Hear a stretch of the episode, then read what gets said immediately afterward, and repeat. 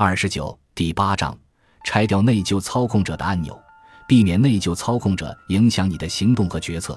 为什么我没有出生在一个付得起大学学费的家庭啊？现在我不得不背着债务毕业。贾森对妈妈乔伊这样说：“这不是第一次了。”乔伊说：“贾森就是那个爱按下内疚按钮的人。从青春期过后的某个时候开始，他就开始用内疚来坑人了，好像他只是想让我觉得欠他更多一些。”我告诉他：“他这是被宠坏了，是不切实际的。”但这对他没什么用处。阿曼达从没有被自己孩子用内疚坑过。当他听到“内疚”的这个词时，会马上想到他的妈妈。我永远没法和妈妈聊天。相反，他对我总是在评头论足。他评判我的家庭、我的育儿技能、我的厨艺、我的丈夫、我的体重，评判他能想到的一切。他的话音里带着焦虑，而且他还不直说。相反。他只是开始问你问题。你注意到客厅的地毯已经磨破了吗？是不是该开始做晚饭了？现在已经四点了。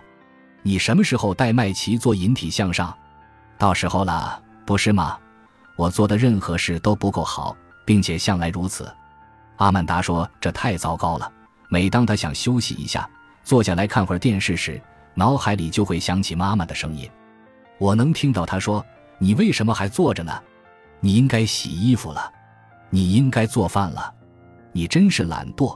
而当我们面对面在一起时，关于为什么不多做点什么事情的问题，关于我能为他做些什么的期待，更是不断的冒出来。自我记事起，妈妈就在让我内疚。她回忆道：“无论我做什么，她都嫌我做的不够。”更糟糕的是，母亲还认为阿曼达应该邀请自己参加她和朋友的社交聚会。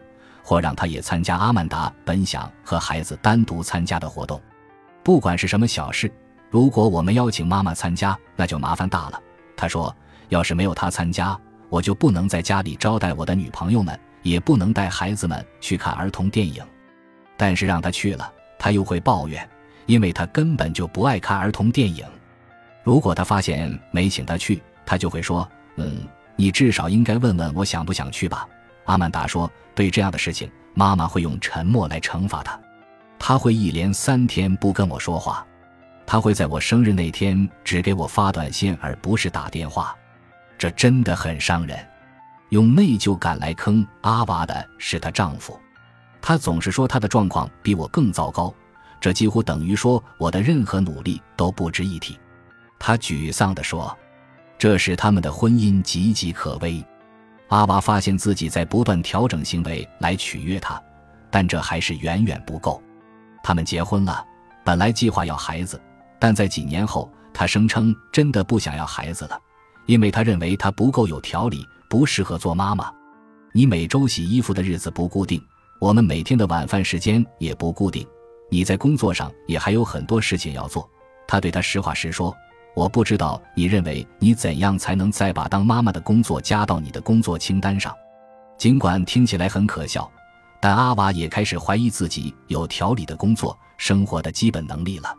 对于丈夫的批评，她的回应是尝试建立起更多可预测的日常生活安排，并开始阅读有关如何变得更有条理的文章。然后，丈夫又与她展开了进一步的讨论。我需要你解释一下，你为什么想当妈妈？当他说我总是会想象自己和孩子们在一起的场景，我爱孩子们，我想有个家时，他说他的回答没有意义，他需要一个更好的理由把孩子带到这个世界上。每次说到这个话题，阿娃最后都会觉得自己想要孩子是不对的，他开始质疑自己是否应该要孩子。我真的开始为自己想当妈妈的想法而感到内疚。他回忆道。我们会在几个月，甚至长达一年的时间里都不谈论孩子的事情，因为我们的谈话总是会带出另一些我还没有做好的事情。就冲这些事情，我也不配拥有一个完整的家庭。